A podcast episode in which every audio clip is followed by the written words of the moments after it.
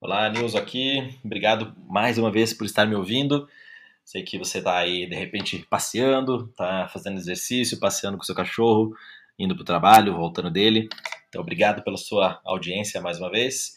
E hoje tem um conteúdo aí que é gerou uma certa polêmica lá no meu Instagram é, a respeito da minha visão sobre o jogo Brasil-Costa Rica e reflexões sobre comportamento do Neymar e como eu acredito que a gente pode mudar, começar a mudar o país, é, deixando de fazer mimimi e, fazer, e trabalhando mais. Valeu! Rapaziada, que jogo esse do Brasil, da nossa seleção hoje contra a Costa Rica.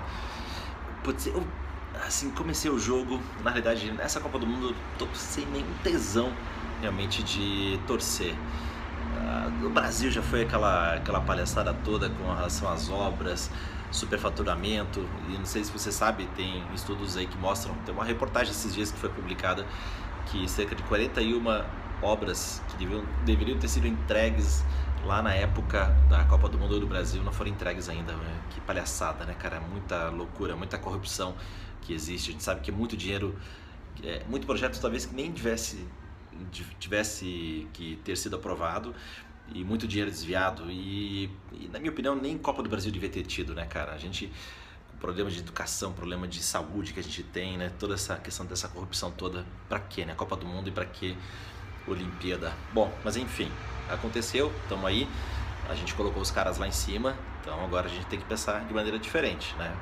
Tem pessoas que estão tomando decisões e que é, não representam realmente o, o a, a, nação, né? Não representam o país, não fazem com que o país prospere. A gente, cara, precisa parar com esse negócio de, de não prosperar mais, né, cara? Isso cansa, enche o saco mesmo. Eu acredito que aí muitos aí devem estar pensando dessa maneira também. Mas o que chamou a atenção hoje, é, pelo menos eu entrei assim para ver esse jogo do Brasil. Primeiro, eu não parei de trabalhar para ver o jogo do Brasil. Deixei a televisão ligada e fiquei ali trabalhando, tem bastante coisa para fazer. Minha vida não tá ganha, eu não tô ganhando milhões para ter esse tempo para ver algo que não vai mudar nada a minha vida. Mas o que me chamou atenção foi uma coisa que já vem me chamando bastante muita, muita atenção muito tempo é esse comportamento vitimista do Neymar. Né? O cara é um puta jogador? É. O cara joga pra cacete? Joga, né? Muito. Mas, cara, esse comportamento de valorizar aquele pênalti que o, que o juiz acabou não marcando, na realidade foi um pênalti, né? Deu pra ver que foi um pênalti, mas ele, se ele tivesse só caído, ou até mesmo se ele não tivesse caído, foi pênalti mas ele poderia ter continuado a jogada, né? E se ele não tivesse valorizado aquele, aquela queda, provavelmente o juiz teria dado pênalti e, e a história do jogo seria é, diferente, né? Não tão dramática como foi. Praticamente dois gols aí na prorrogação do, do, do jogo, né? Imagina que, que coisa, né? Sofrer para ganhar de um time fraco como, como, como foi hoje. Mas isso, esse comportamento do Neymar, e aqui não estou crucificando o Neymar, não é nada disso, mas é, é questão desse comportamento nosso como nação, de ser vitimista, de achar que as coisas vão acontecer para o nosso bem, porque Deus está do nosso lado, né? Todo mundo fala que Deus é brasileiro, mas e que as coisas vão acontecer. Então a gente se preocupa pouco com a nossa capacitação, com a nossa educação, é, com o trabalho duro, realmente. A gente acredita que as coisas vão acontecer, vão cair dos céus, as oportunidades vão aparecer. Então, para mim, assim, o comportamento do Neymar no jogo de hoje e tantos comportamentos que ele já teve, assim, vitimista em outros jogos, é um, bom mocismo que é meio disfarçado para mim, para mim não cola, sabe? Acho que a gente tem que acabar com isso no nosso, no nosso país. É, hoje, a todo momento, as câmeras estão em cima da gente, né? Se você anda na rua, tem câmera privada, tem câmera pública. No caso de uma Copa do Mundo, é óbvio, as câmeras todas estão ali, não só as câmeras oficiais de transmissão, mas também as câmeras do, dos celulares. Né? Então, por exemplo, hoje eu estou aqui tendo a oportunidade para falar com você do IDTV. Quando eu pensei na minha vida, né? eu que nasci em 1970, esse ano faço 48 anos, quando que eu pensei que eu poderia ter uma TV minha? Né? Quando você pensou que você poderia ter uma TV sua, um canal totalmente seu, para você colocar suas ideias e colocar suas, suas opiniões. Impensável. Mas isso é o século 21, ano de 2018 e como vai ser em 2028 vai ser muito mais louco ainda. A gente não sabe como que vai ser.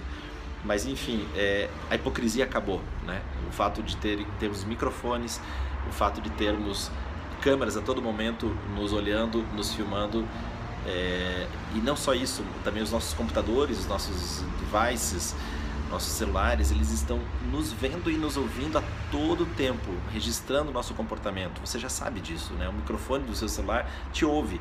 E uma coisa que você quer pesquisar, daqui a pouco vai aparecer lá como anúncio na sua timeline.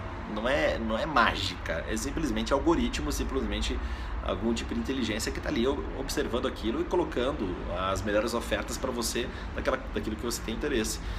Então, isso faz parte. Hoje a hipocrisia não dá, não, não, dá, não, não tem mais tempo, sabe? Acabou essa questão da hipocrisia. Eu falar que eu faço alguma eu falar que eu faço alguma coisa, que eu penso de uma maneira, mas vou lá e faço de uma maneira diferente. É, então, esse jogo para mim foi no início eu tava torcendo para Costa, pra Costa Rica, tava torcendo mesmo. Eu falei, cara, tomara que dê um primeiro gol, um segundo gol e assim o e assim o Brasil, sei lá, seja eliminado logo, né? Para a gente parar de pensar que a Copa do Mundo é a solução.